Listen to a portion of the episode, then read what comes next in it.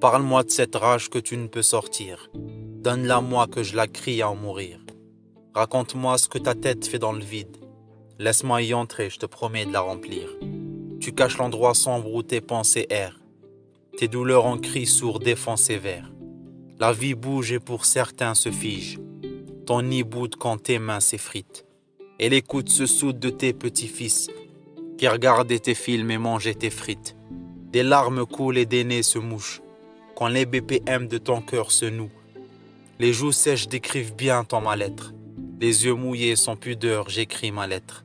Tu ne guéris pas et vis avec tes mots. Je ne t'écris pas mes pleurs avec des mots. Je prends conscience que la vie tourne avec ou sans toi. On enterre nos morts pendant que nos larmes nous noient. Tous les jours sont éphémères jusqu'au matin du départ. Après ton dernier souffle, il n'y aura plus un grain d'espoir. Je ne pleure pas et je m'accroche aux souvenirs. T'as ta place tout là-haut, à défaut de souffrir. Plus de mots croisés du journal du jour. Plus de sieste obligatoire devant les feux de l'amour. C'est dur de voir un proche partir, une sacrée expérience. La méchanceté de la vie n'est rien face à notre résilience.